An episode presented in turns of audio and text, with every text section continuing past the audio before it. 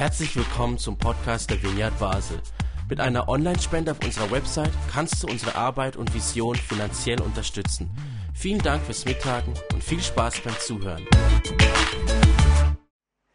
Liebe Gemeinde, beim Weihnachtsmusical am 11. Dezember, vielleicht kommt da nachher noch mal was dazu. Ich sag nur Schuh. Werden wir vom Schuhmacher Martin hören, wie er Gott erlebt hat. Heute hören und lesen wir einen Text von einem Wahnsinnserlebnis, das drei Männer vor circa 2600 Jahren gemacht haben. Den Bericht dazu finden wir im Buch Daniel, Kapitel 3.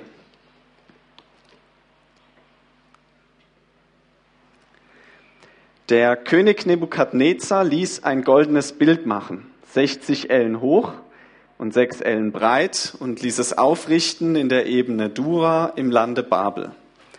Und der König Nebukadnezar sandte nach den Fürsten, Würdenträgern, Statthaltern, Richtern, Schatzmeistern, Räten, Amtleuten und allen Mächtigen im Lande, dass sie zur Weihe des Bildes zusammenkommen sollten, das der König Nebukadnezar hatte aufrichten lassen.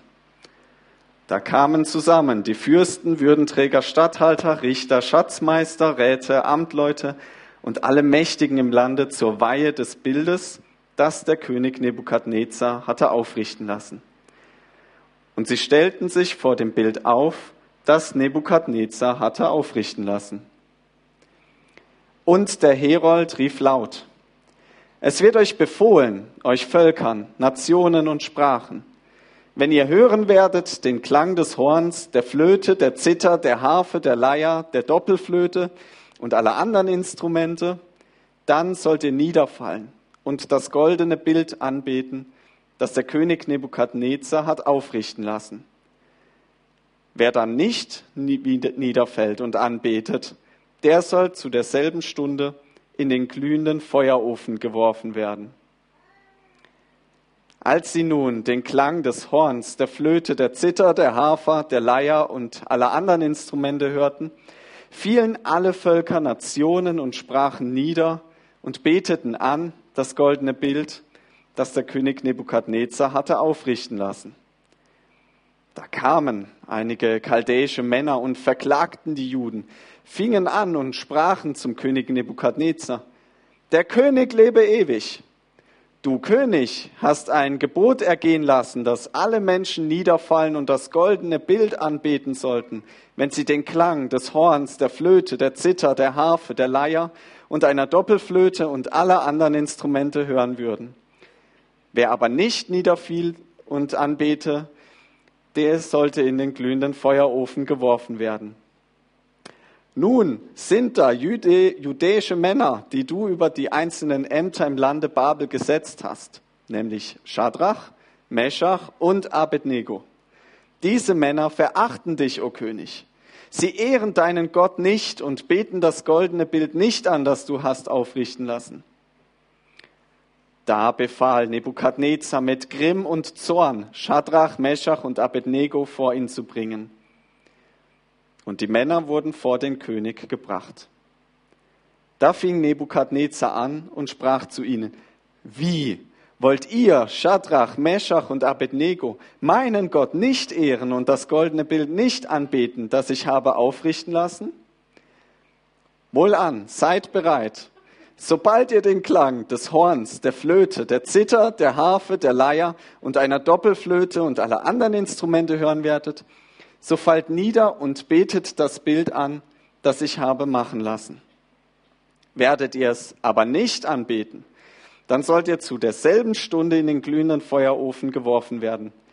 Lasst sehen, wer der Gott ist, der euch aus meiner Hand erretten könnte. Da fingen an Schadrach, Meschach und Abednego und sprachen zum König Nebukadnezar. Es ist nicht nötig, dass wir dir darauf antworten Siehe, unser Gott, den wir verehren, kann uns erretten aus dem glühenden Feuerofen. Und auch aus deiner Hand, o oh König, kann er erretten. Und wenn er es nicht tut, so sollst du dennoch wissen, dass wir deinen Gott nicht ehren und das goldene Bild, das du hast aufrichten lassen, nicht anbeten werden. Da wurde Nebukadnezar voll Grimm und der Ausdruck seines Angesichts veränderte sich gegenüber Schadrach, Meschach und Abednego. Und er befahl, man sollte den Ofen siebenmal heißer machen, als man sonst zu tun pflegte. Und er befahl den besten Kriegsleuten, die in seinem Heer waren, Schadrach, Meschach und Abednego zu binden und in den glühenden Feuerofen zu werfen. Da wurden diese Männer in ihren Mänteln, Hosen, Hüten und anderen Kleidern gebunden und in den glühenden Feuerofen geworfen. Weil das Gebot des Königs so streng und der Ofen überaus heiß war, tötete die Feuerflamme die Männer, die Schadrach, Meschach und Abednego hinaufbrachten. Aber die drei Männer, Schadrach, Meschach und Abednego, fielen hinab in den glühenden Feuerofen gebunden, wie sie waren. Da entsetzte sich der König Nebukadnezar, fuhr auf und sprach zu seinen Räten, haben wir nicht drei Männer gebunden in das Feuer werfen lassen? Sie antworteten und sprachen zum König, ja, König. Er antwortete und sprach, ich sehe aber vier Männer frei im Feuer umhergehen und sie sind unversehrt. Und der vierte sieht aus, als wäre er ein Sohn der Götter. Und Nebukadnezar trat vor die Tür des glühenden Feuerofens und sprach, Schadrach, Meschach und Abednego, ihr Knechte des höchsten Gottes, tretet heraus und kommt her. Da traten Schadrach, Meschach und Abednego heraus aus dem Feuer. Und die Fürsten, Würdenträger, Statthalter und Räte des Königs kamen zusammen und sahen, dass das Feuer den Leibern dieser Männer nichts hatte anhaben können und ihr Haupthaar nicht versenkt und ihre Mäntel nicht versehrt waren. Ja, man konnte keinen Brand an ihnen riechen. Da fing Nebukadnezar an und sprach, Gelobt sei der Gott Schadrachs, Meshachs und Abednegos, der seinen Engel gesandt und seine Knechte errettet hat, die ihm vertraut und das Königsgebot nicht gehalten haben, sondern ihren Leib preisgaben, denn sie wollten keinen anderen Gott verehren und anbeten als allein ihren Gott. So sei nun dies mein Gebot. Wer unter allen Völkern, Nationen und Sprachen den Gott Schadrachs, Meschachs und Abednegos lästert, der soll in Stücke gehauen und sein Haus zu einem Schutthaufen gemacht werden. Denn es gibt keinen anderen Gott als den, der so erretten kann. Und der König gab Schadrach, Meschach und Abednego größere Macht im Lande Babel. Was für eine Wahnsinnserfahrung, die diese drei Hauptpersonen hier gemacht haben. Und welchen Mut sie bewiesen haben. Dabei hatte das mit denen ja nicht gerade ruhmreich angefangen. Eigentlich waren die drei aus Israel, genauer aus dem Südreich Juda und hatten auch jüdische Namen. Nur dann ist etwas passiert, was das Judentum bis heute ganz stark geprägt hat. Israel verliert seine politische Souveränität. Die zentrale Anbetungsstätte in Jerusalem, der Tempel wird zerstört und die Oberschicht wird verschleppt ins ferne Babylon im heutigen Irak. Zu diesen Verschleppten gehören auch diese drei Männer und Daniel, nach dem das Buch benannt ist, der aber in dieser Geschichte fehlt. Letztlich wissen wir nicht, warum er nicht dabei ist. Ein Grund dafür könnte sein, dass der innerste Kreis der Beamten des Königs bei dieser langen Aufzählung nicht genannt ist, dass er also gar nicht vor Ort war. Als Neuankömmlinge hat man dann den drei Männern richtige babylonische Namen gegeben, damit klar ist, ihr seid jetzt hier und nicht mehr in Israel. Das war damals das Integrationsprogramm. Wie diese drei Männer in, an ihr hohes Amt gekommen sind, das lesen wir in Daniel 1, aber nicht jetzt. Jetzt zu unserem Text.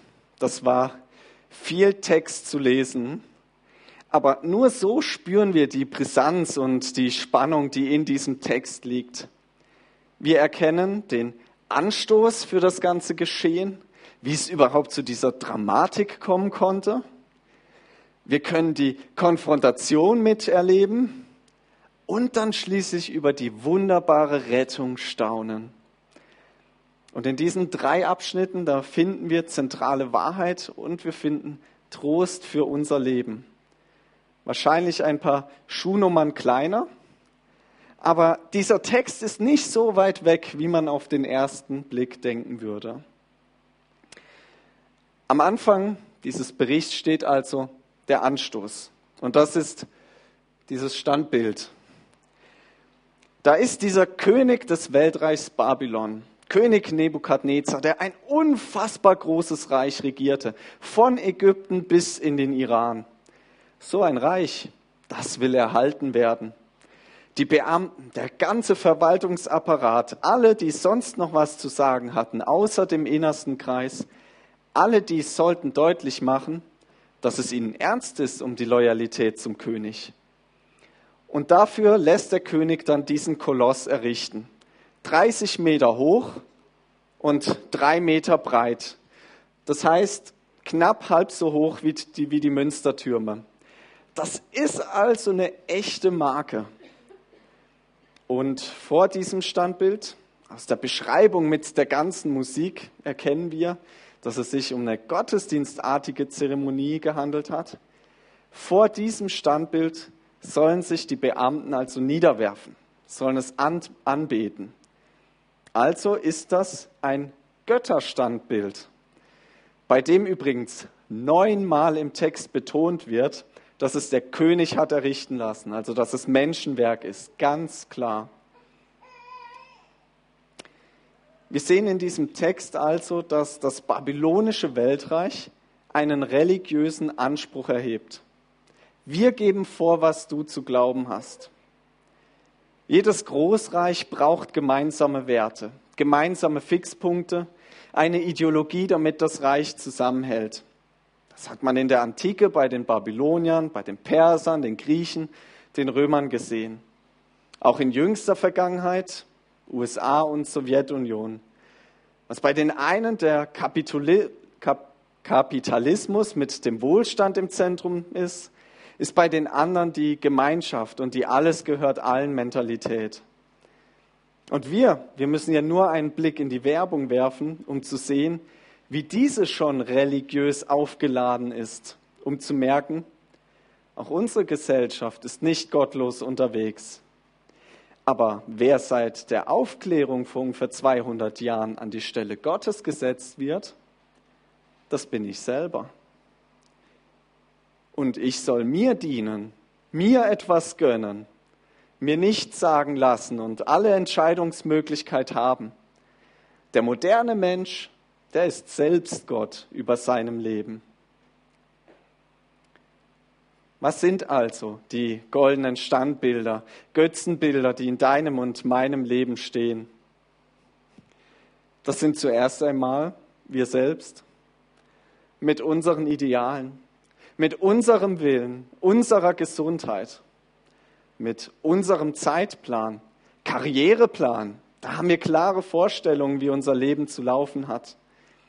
Und diesen Vorstellungen ordnen wir alles unter.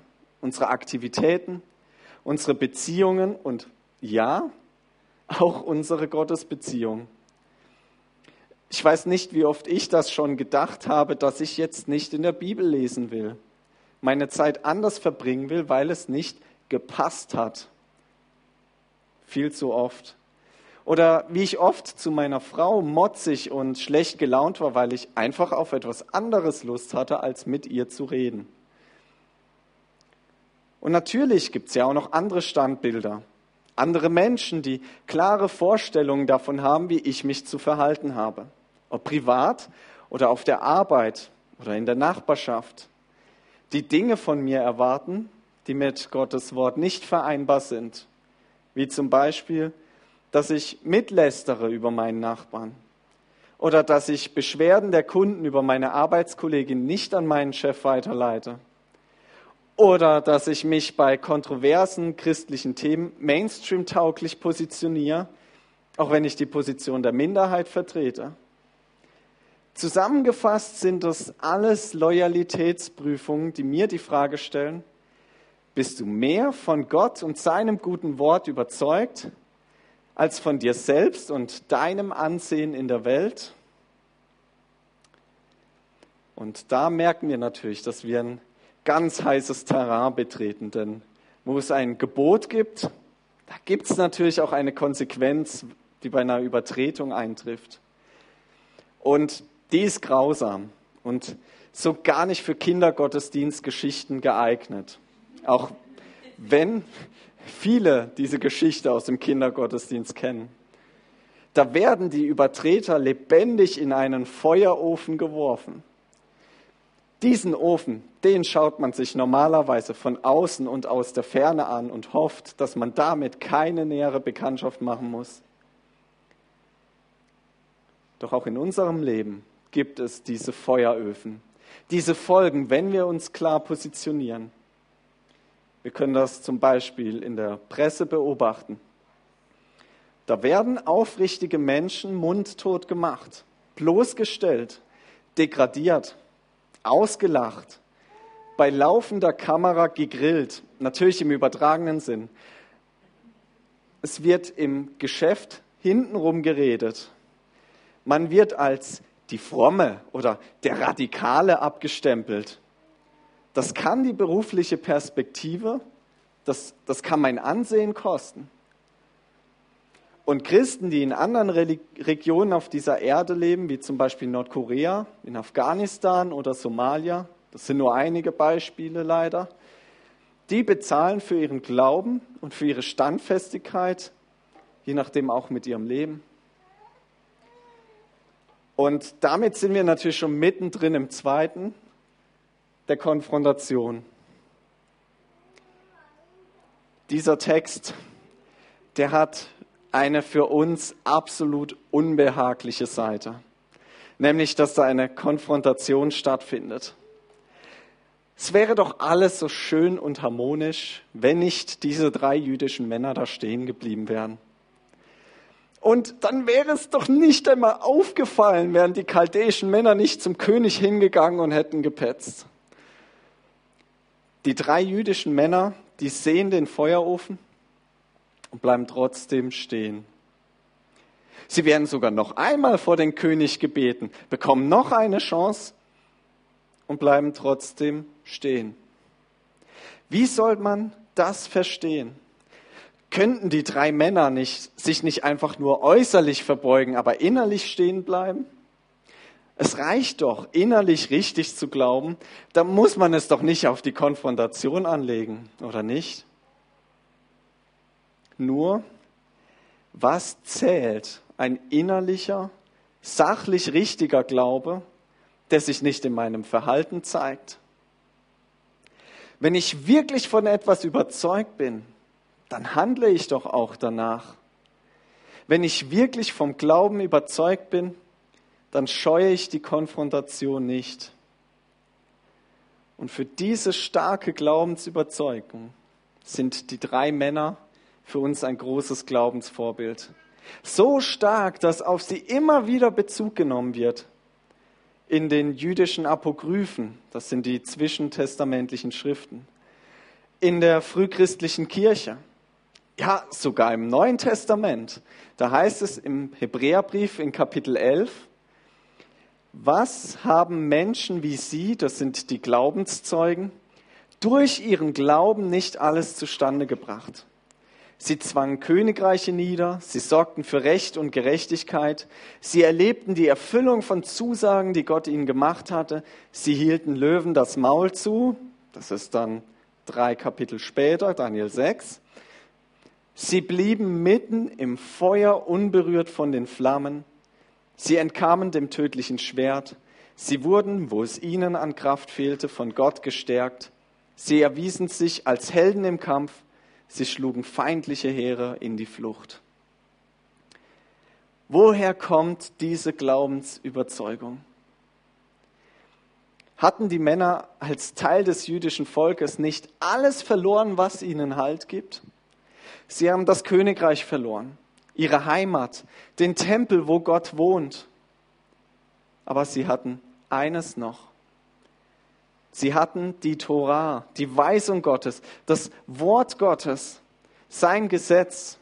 Und in eben diesem Gesetz heißt es im ersten und zweiten der zehn Gebote, ich bin der Herr dein Gott und du sollst dir kein Bildnis machen. Weil Gott das gesagt hat, ist für die Männer das selbstverständlich, dass sie sich nicht vor diesem Standbild niederwerfen. Oberste Priorität hat für sie der Gehorsam gegenüber Gottes Wort. Ich bin der Herr, dein Gott. All das, was uns so wichtig ist, unser eigenes Glück, unsere Ideale, all das spielt hier keine Rolle mehr. Es geht dabei um Gottes Ideale, um Gottes Wille. Wenn Gott die drei Männer retten will, dann tut er es. Wenn nicht, dann tut er es halt nicht. Aber das ändert nichts daran, dass sie sich nicht niederwerfen. Was für eine starke Aussage. Was für eine Hingabe an Gott. Neutestamentlich formuliert der Apostel Paulus diese Hingabe so.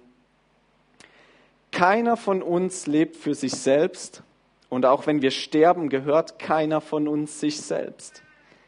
Wenn wir leben, leben wir für den Herrn und auch wenn wir sterben, gehören wir dem Herrn. Im Leben wie im Sterben gehören wir dem Herrn. Die drei Männer wissen, als Juden gehören wir zum lebendigen Gott, im Leben und im Tod. Sie werden von den chaldäischen Männern auch bewusst als Juden bezeichnet. Es sind die Juden, die sich nicht niederwerfen vor dem Bild. Das heißt, die, die anderen, die, die haben kapiert, was diese drei Männer von allen anderen unterscheidet. Sie glauben nur an einen Gott. Und damit lehnen sie unsere Götter ab. Und damit sagen sie, was wir glauben, das ist falsch. Also ist das gar nicht das Problem, dass die drei Männer einer Religion angehören, dass sie an Gott glauben. Das ist nicht das Problem. Das ist auch übrigens in unserer Gesellschaft nicht das Problem, solange ich nur darüber rede, wer Gott für mich ist, also bei mir bleibe. Im Bild gesprochen, drei Brauereibesitzer, jeder hat so seine eigene Brauerei, gehen nach Feierabend in eine Kneipe. Und der erste bestellt sich natürlich das Bier aus seiner eigenen Brauerei. Klar. So macht es auch der zweite, bestellt sich das Bier aus seiner Brauerei. Der dritte, der bestellt sich eine Cola. Die ersten beiden, die sind natürlich entsetzt bis irritiert und fragen dann den dritten, Moment mal, warum trinkst du dein Cola? Und darauf sagt ihm dieser, wisst ihr, ich wollte nicht unhöflich sein. Wenn ihr kein Bier bestellt, dann bestelle ich auch keins.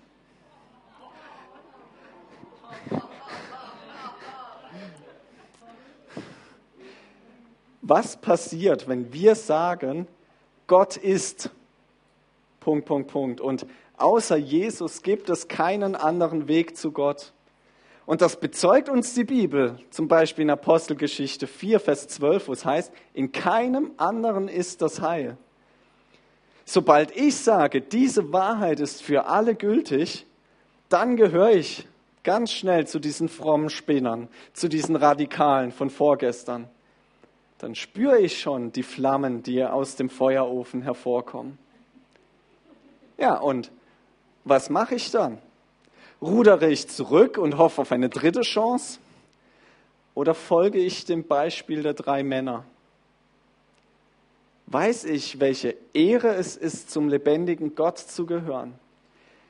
Weiß ich, welche Versprechen von ihm mit seinem Wort zusammenhängen? Das Gebot, ich bin der Herr, dein Gott, das ist nicht nur Herausforderung zum Gehorsam. Es ist auch die Zusage, dass mein Leben unter der Fürsorge Gottes steht und dass er es gut führen wird. Es ist die Zusage, nicht du musst für dein Leben sorgen, sondern ich sorge für dich. Deine Fragen und Nöte sind mir wichtig. Ich sorge für dich. Du und ich, wir sind gefragt, sorge ich mich selbst um mein Leben Also versuche ich selbst mein Überleben zu sichern und werfe mich vor dem Standbild nieder? Oder wollen wir wie diese drei Männer stehen bleiben? Ich bin froh, sehr froh, dass dieser Text nicht bei der Frage des Königs stehen bleibt, und wer ist der Gott, der euch aus meiner Hand retten könnte, sondern dass der König am Ende bekennen muss, es gibt keinen anderen Gott, der so retten kann. Das Dritte, das ist die Rettung. Und die Rettung kommt durch den vierten Mann, der da plötzlich mit im Feuerofen umhergeht. Dieser Mann, der vom König wie ein Sohn der Götter beschrieben wird. Dieser Mann, der ist nicht von der Erde, sondern der kommt von Gott. Den hat Gott selbst geschickt. Sprachlich wird das hier nicht ganz deutlich, aber es könnte sogar sein, dass hinter dem Sohn der Götter der Sohn Gottes verborgen ist, der im Buch Jesaja den Namen Immanuel, das heißt übersetzt Gott mit uns bekommen hat. Denn wir lesen in Jesaja 43, und nun spricht der Herr, der dich geschaffen hat, Jakob, und dich gemacht hat, Israel, fürchte dich nicht, denn ich habe dich erlöst, ich habe dich bei deinem Namen gerufen, du bist mein. Nach diesem bekannten Vers lesen wir direkt im Anschluss, wenn du durchs Wasser gehst, will ich bei dir sein und wenn du durch Ströme gehst, sollen sie dich nicht ersäufen. Wenn du ins Feuer gehst, wirst du nicht brennen und die Flamme wird dich nicht versengen. Gott verheißt seinem Volk, denen, die mit ihm unterwegs sind, dass er mit ihnen ist, mit ihnen durchs Wasser geht, mit ihnen im Feuer ist, dass er mit dir und mir im Feuer ist. Er ist der Immanuel. Er überlässt seine Nachfolger nicht einfach der Situation, nein, er lässt sie nicht einfach im Feuerofen, nein, sondern er geht mit hindurch. Er ist mit mir im Feuer. Er ist mit dir im Feuer.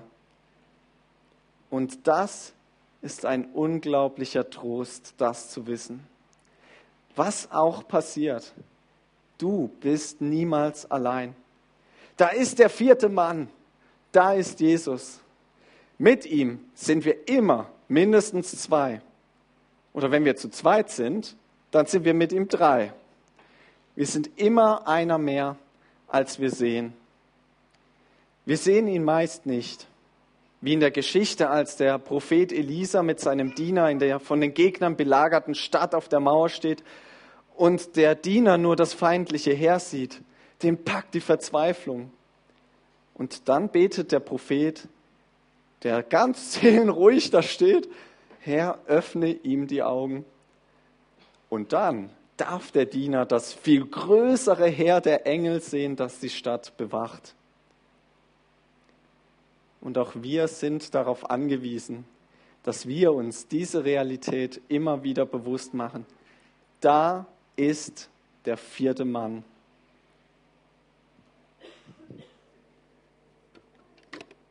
Wenn es dir hilft, dann stell einen Stuhl hin. Er ist da. Es ist immer noch jemand dabei, wenn wir morgen zur Arbeit gehen, zur Schule gehen. Es ist jemand dabei, wenn du zum Arzt oder für eine OP ins Spital musst. Es ist jemand dabei, wenn du alleine zu Hause in deinem Zimmer sitzt. Und das ist nicht irgendjemand. Das ist der lebendige Gott. Egal, ob du ihn siehst oder nicht, du bist nicht allein. Jesus ist da, immer und überall. Herr Jesus Christus, wir danken dir für dein Wort für dieses Beispiel der drei Männer, die der Konfrontation nicht aus dem Weg gegangen sind, denen nichts wichtiger war als dein Wort und dein Wille für ihr Leben. Wir bitten dich, dass du uns die Kraft schenkst, dass wir diesen Willen, auf dich zu hören, jeden Tag neu von dir bekommen. Dass uns nichts wichtiger ist in dieser Welt als du. Danke, dass das durch den Heiligen Geist möglich ist, der in uns wohnt. Danke, dass du uns siehst in all den Situationen, in denen wir mit den vielen Standbildern in unserem Leben konfrontiert sind. Und dass du uns nicht einfach dem Feuerofen überlässt, sondern dass du mit uns ins Feuer gehst. Herr, wir wollen lieber mit dir im Feuerofen sein, als ohne dich im Niemandsland der sinnlosen Existenz, wo wir uns nur um uns selbst drehen, uns selbst erhalten müssen. Danke, dass du ein Gott bist, der rettet. Danke, dass du unser Gott bist. Danke, dass wir nie alleine sind, sondern dass du immer bei uns bist, was auch kommen mag. Bitte erhalte uns dieses Wissen auch in der neuen Woche, wenn wir wieder in unseren Alltag kommen. Wir befehlen uns dir an und loben und preisen dich und geben dir die Ehre. Amen.